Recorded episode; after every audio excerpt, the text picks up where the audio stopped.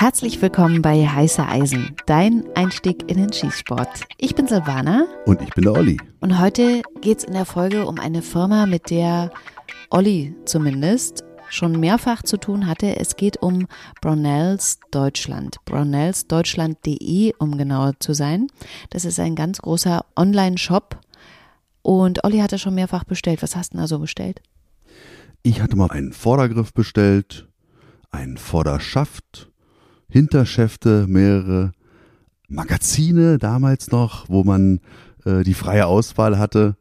Ja, also man findet da ja einiges und äh, ich habe auch dieses Angebot dann auch mal rege ausgenutzt. Wir hatten ja letztes Jahr Kontakt mit Brownells Deutschland, weil wir gerne wollten, dass die in der Weihnachtsfolge schöne Bescherungen auftauchen. Also falls ihr uns schon länger hört, dann habt ihr definitiv Brownells Deutschland schon mal in diesem Podcast gehört. Was ich an diesem Shop so krass finde, ist, wenn du da auf die Seite gehst, man wird überflutet von Produkten. Also da steht ja auf der Seite selber, dass die um die 50.000 Produkte haben und es ist wirklich von Kimme, Korn, Taschen. Absoluter Wahnsinn, auf jeden Fall. Bis hin zu Optiken oder ganzen Waffen. Es gibt jetzt ganz neu, glaube ich, diesen Custom Shop. Das finde ich total cool. Da kannst du dir dann von Brownells eine individuell für dich angepasste Waffe zusammenstellen lassen. Das heißt also, entweder weißt du schon, was du, welche Konfiguration du haben möchtest, oder du rufst dort an und lässt dich beraten und in Zusammenarbeit mit einem Mitarbeiter wird dann die Waffe zusammengebaut, so wie du sie haben möchtest und wie sie für dich Sinn macht dann auch. Also wirklich von Griffstück über Lauflänge oder Optik, das kannst du dir alles ähm, aussuchen. Okay, Optik, das kann man sich auch sonst immer aussuchen, aber es ist quasi mit einem Büchsenmacher zusammen. Ja, ob die jetzt Büchsenmacher sind, das weiß ich jetzt nicht. Also Brownells arbeitet auf jeden Fall mit Büchsenmachern zusammen. Aber die Leute, die ich da kennengelernt habe jetzt, das sind halt Profis. Mhm. Ja? Und wenn die dann auch schon hören, die werden dann schon die richtigen Fragen stellen. Wenn die dann hören, was du so vorhast, IPSC oder das oder statische Schießen, die sind dann in der Lage, das so zu machen, dass es für dich passt. Und wir haben uns mit Evgeny Keil getroffen. Evgeny arbeitet für Brunels Deutschland. Olli hat ihn näher kennenlernen dürfen. Wir wollten über sein Geschäft sprechen, über die Herausforderungen und wie das dort eben so läuft. Ich erzähle mal noch ganz kurz, bevor wir in dieses Gespräch zwischen Olli und Evgeny gehen, was ich jetzt über Evgeny weiß. Der Evgeny ist noch keine 40. er wohnt in Schleswig-Holstein und den Rest hören wir jetzt im Gespräch mit Olli. Ganz viel Spaß. Hallo Evgeny. Hallo Olli. Gleich meine erste Frage. Wie bist denn du zum Skisport gekommen? Tatsächlich zum sportlichen Schießen erst durch meinen Beruf und meinen jetzigen Beruf, den ich ausübe. Und ich habe vorher schon militärisch geschossen, da ich äh, Soldat war. Bei der Bundeswehr? Ja, bei der Luftwaffe Patriot, aber ich war auch viel unterwegs im Auslandseinsätzen. Okay, ich habe ja mal gehört, dass die Kameraden von der Luftwaffe jetzt nicht so viel schießen wie die bei der Infanterie beispielsweise. Ist das so oder ist das ein Mythos? Also im Gegensatz zum sportlichen Schießen ist das definitiv nicht so viel Schießen. Alles klar. Aber du kannst jetzt im Nachhinein von deiner Zeit bei der Bundeswehr also partizipieren. Wann hast du denn genau mit dem Skisport dann angefangen? Tatsächlich 2004. 14, 15 müsste es gewesen sein. Also ich bin noch ziemlicher Neuling. Welche Disziplinen haben dich dann begeistert? Bist du erst zum statischen oder, oder zum dynamischen Schießen gelangt? Also ich glaube, jeder fängt immer beim, beim, Statischen an, aber ich wusste ganz genau, das ist nicht meins. Ähm, ich habe Respekt vor den Leuten, die statisch schießen und diese Konzentration, aber die habe ich einfach nicht. Ich wollte unbedingt dynamisch. das kann ich gut verstehen, obwohl ich auch statisch und dynamisch äh, gleichermaßen gerne schieße natürlich.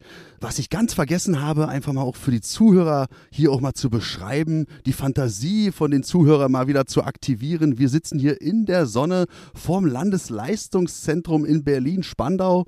Ein großes Banner von Brownells ist hier gespannt. Hier findet heute ein IPSC-Match statt. PCC. PCC und Mini-Rifle, ja. Okay, und dann schließt sich gleich der Kreis. Warum hängt hier ein großes Banner von Brownells? Du hast mit denen zu tun, oder? Ja, kann man so sagen. ja, ich bin der Geschäftsleiter. Geschäftsleiter, was kann ich mir darunter vorstellen? Naja, ich leite das Geschäft, so wie das, wie das Wort das auch sagt, und äh, sorge dafür, dass äh, die Umsätze stimmen und dass wir wachsen. Das ist eigentlich so das, was der Geschäftsleiter macht. Das heißt also, damit ihr wachsen könnt, muss der Evgeni hier heute sein am Wochenende oder ist der Evgeni der Geschäftsleiter auch hier, um selbst mitschießen zu können? Nein, auf jeden Fall mitschießen. Das ist ja mein, mein Hauptvergnügen hier, ne? quasi sozusagen. Und natürlich auch das Geschäftliche ist mit dabei. Ich möchte die Kunden sehen, ich möchte mit denen Kontakt haben, ich möchte mit denen sprechen, ich will auch wissen, was schlecht läuft, ich will natürlich auch wissen, was gut läuft.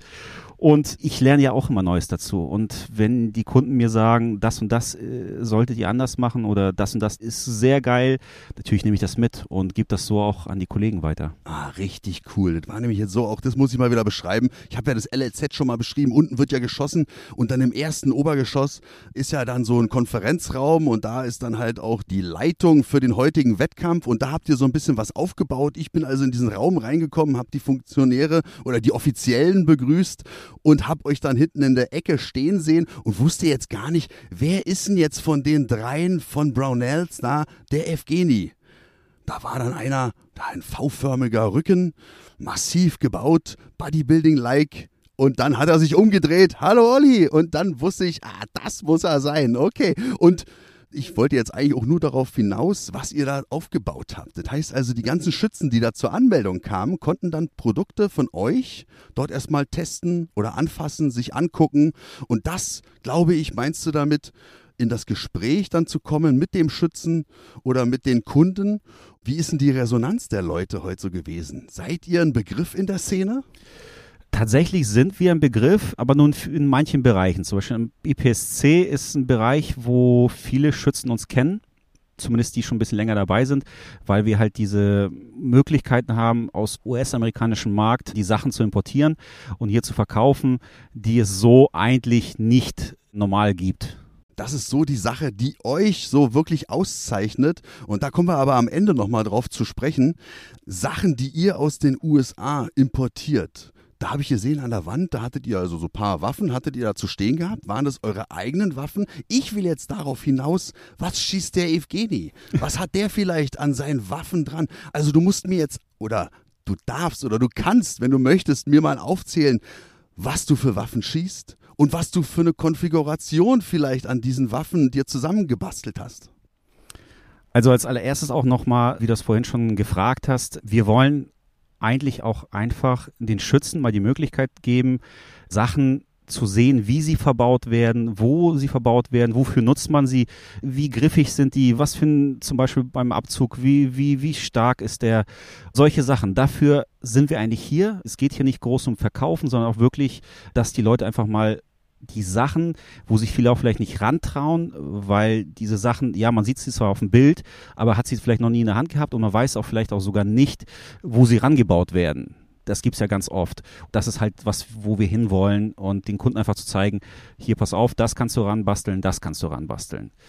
Zu den Waffen muss ich dir sagen, es ist so wie äh, der, der Schuster hat die schlechtesten Leisten oder das gibt's doch nicht. Ich habe tatsächlich eine super gut funktionierende 223 AR-15, natürlich Brownells-like, komplett aus Einzelteilen zusammengewürfelt.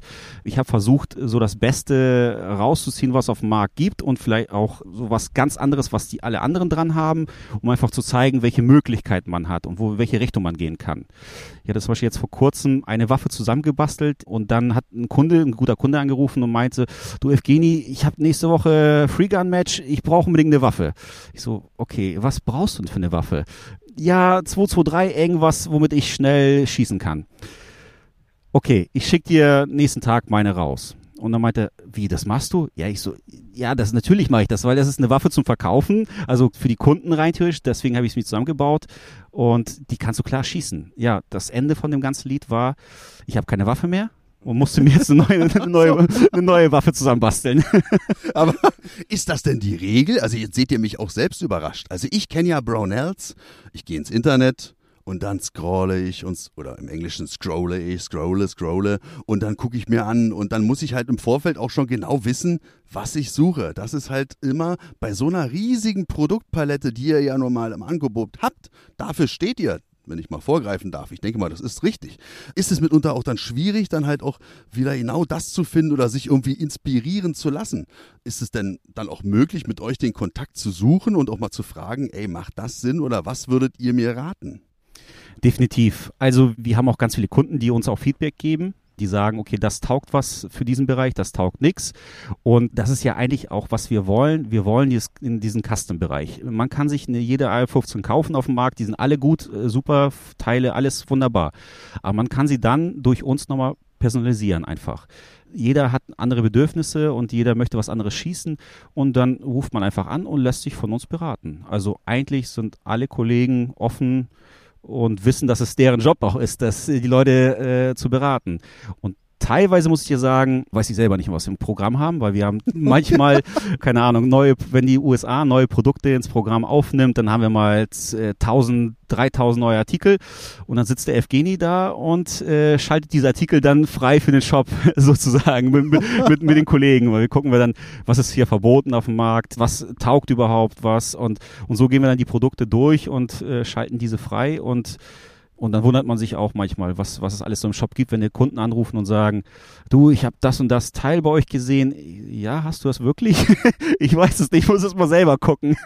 Ey, das ist so cool, weil genau diese Frage, die schwebte mir gerade vor. Wonach sucht ihr Produkte aus, die dann auch dann in euren Shop kommen oder die ihr aufnehmt in eure Produktpalette? Wird das von dem amerikanischen Mutterkonzern, wenn ich mal, ich drücke es jetzt mal einfach so laienhaft aus, vorgegeben oder entscheidet ihr das selber? Genau wie du gerade sagtest, durch die Erfahrung, die ihr im, im Gespräch mit den Schützen sammelt. Macht ihr das selber oder kommt das von drüben, von Übersee?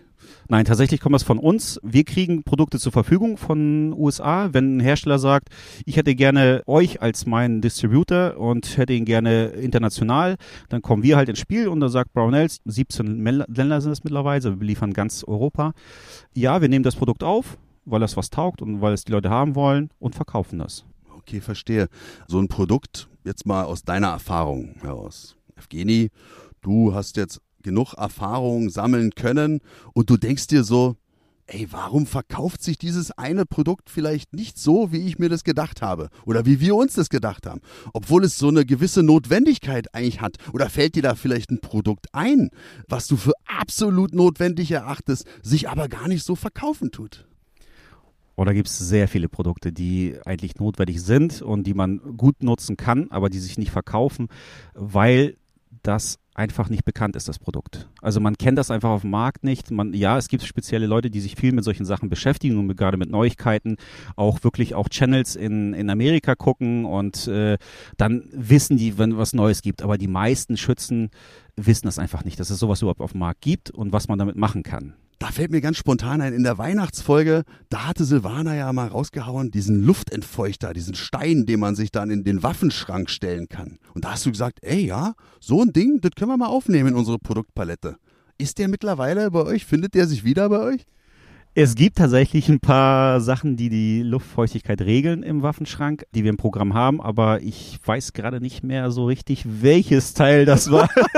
okay, da gehen wir nochmal drauf ein. Also, das ist halt so ein, keine Ahnung, der nimmt halt dann die Feuchtigkeit auf und dann reguliert auch diese. Aber es gibt natürlich viele Möglichkeiten, das zu machen. Aber ich habe das jetzt auch gefragt, weil es war nämlich Silvanas Idee und sie hat gesagt, frag den Evgeni mal nachher, ob er sich darum gekümmert hat. aber ich glaube, wenn ich so viel Luftfeuchtigkeit da drin habe, würde ich erstmal mein Safe umstellen. Siehst du, das ist doch auch wieder ein richtig guter Hinweis. Hast du wirklich recht? Ich habe mal, habe ich auch mal im Podcast gesagt, ich habe mal in einer, einer Gegend gewohnt, wo halt auch extrem, also das Grundwasser extrem hoch war und dann hatte ich halt auch an einer gewissen Stelle überall auch in den Läufen schon Rost und dann habe ich es wirklich so gemacht, dass ich die Waffen einfach mal umgestellt habe. Also ja, den Waffenschrank. Es gibt natürlich auch Leute, die einfach nicht den Platz dafür haben, ne? dass die es wirklich irgendwo im Keller stehen haben und da gibt es natürlich diese Entfeuchter, aber da kann man auch meiner Meinung nach, ich bin jetzt nicht hundertprozentig Experte, ich will nichts Falsches erzählen, aber da gibt es natürlich auch äh, diese billigen Kissen, wo einfach die Feuchtigkeit bindet.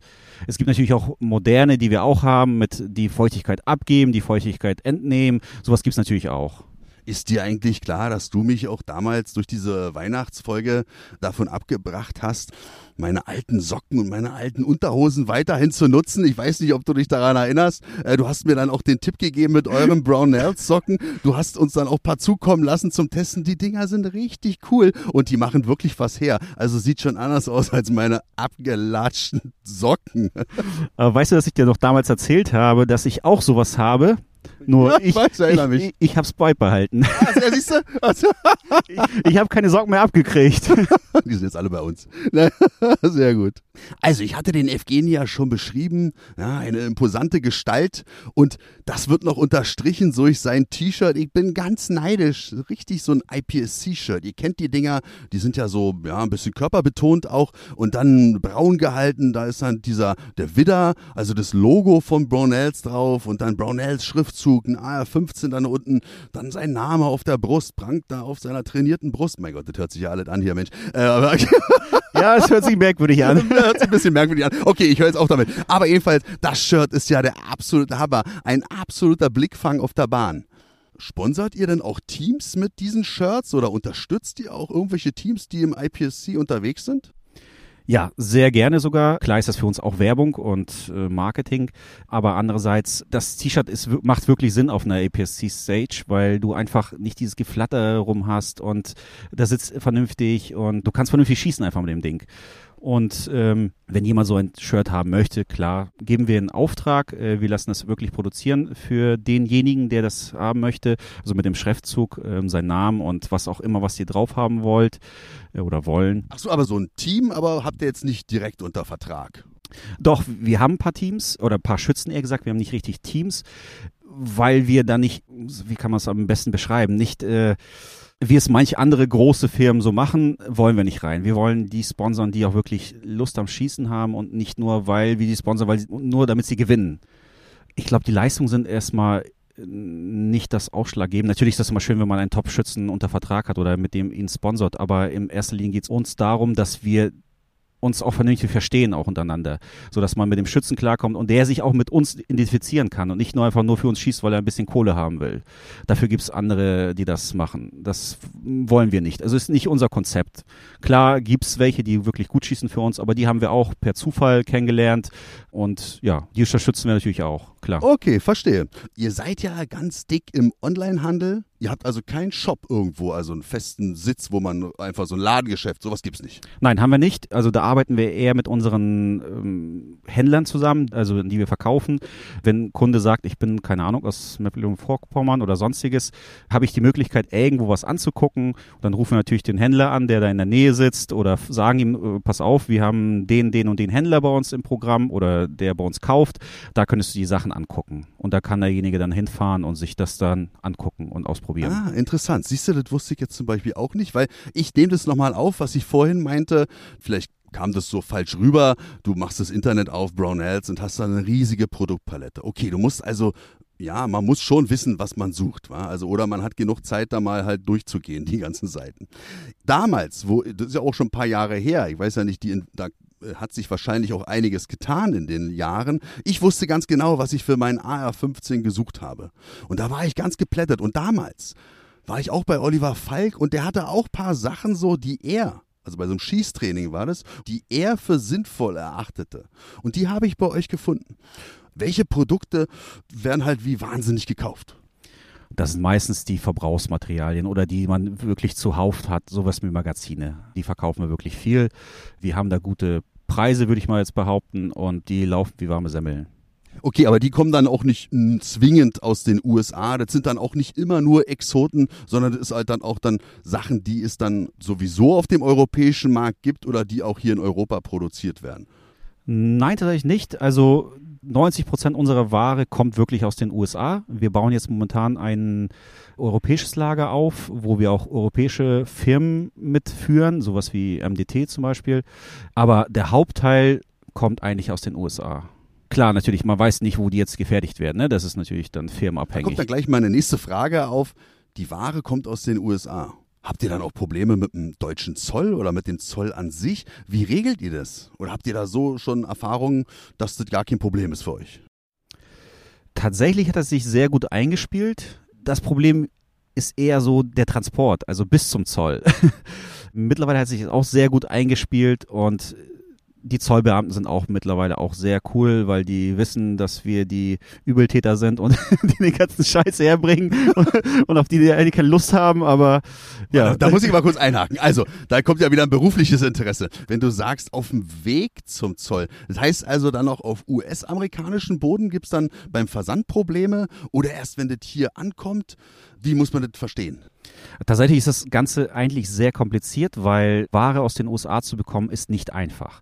Derjenige, der es aus USA vertreibt nach äh, international, muss die ITA-Regulierung einhalten. Erstens, das ist das Schlimmste oder das, das Problematischste, weil du musst die Lizenzen haben, diese Ausfuhr überhaupt zu genehmigt zu bekommen. Und da sind ganz viele, ganz viele Leute, die an diesen ganzen Lizenzen arbeiten, dass wir diese ganzen Produkte wirklich auch vertreiben dürfen. Weil jedes einzelne Produkt, was aus den USA kommt, wird quasi in den USA notiert, dass es da und da hingegangen ist. Und das müssen wir auch alles einhalten.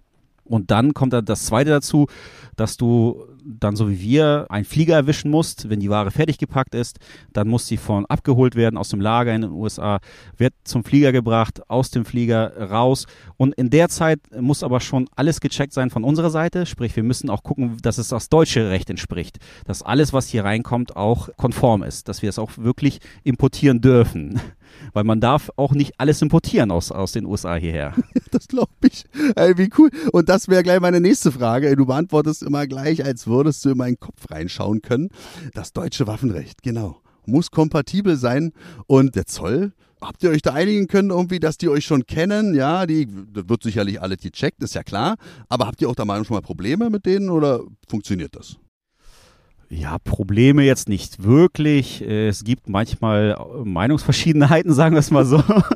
Also es ist schon so, dass Zoll sind ja auch nur Menschen und dass auch die natürlich äh, Sachen sehen, die sie noch nie gesehen haben. Und wir dann erzählen müssen, okay, Jungs, das ist das und das. Seid uns ein bisschen nachsichtig.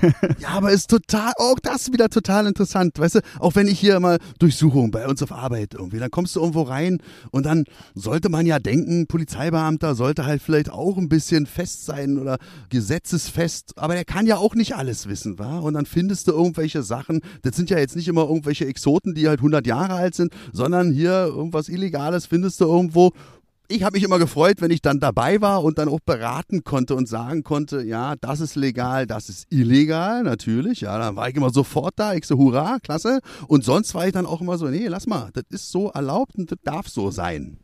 Das ist ganz witzig, weil wir teilweise auch Wetten abgeschlossen haben zwischen den Kollegen, ob das jetzt angehalten wird oder nicht, weil das halt irgendwas Spezielles ist und äh, meistens wird die Sonne noch aufgehalten, genau wegen diesem Teil, weil das halt was Neues ist. Und dass, die, dass, die, dass die Zollbeamten das einmal gerne sehen würden. Das ist ja mega interessant. Aber ich finde es auch da wieder aus der Warte, aus der Sicht des Polizeibeamten, lieber so, als dass da gar keiner irgendwas kontrolliert. Ich finde es super, dass es so läuft. Ja, definitiv. Es muss auch kontrolliert werden. Definitiv. Absolut, richtig gut. Okay, Evgeni, das war sehr interessant.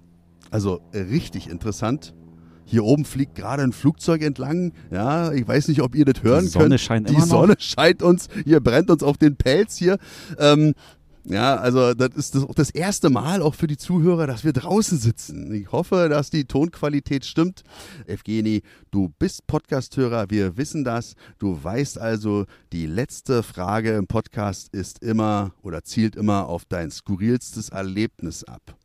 Ich würde jetzt mal sagen, wir fragen dich jetzt mal nach dem skurrilsten Auftrag vielleicht, den Brownells Deutschland oder den du jemals bekommen hast. Fällt dir da irgendwas ein spontan?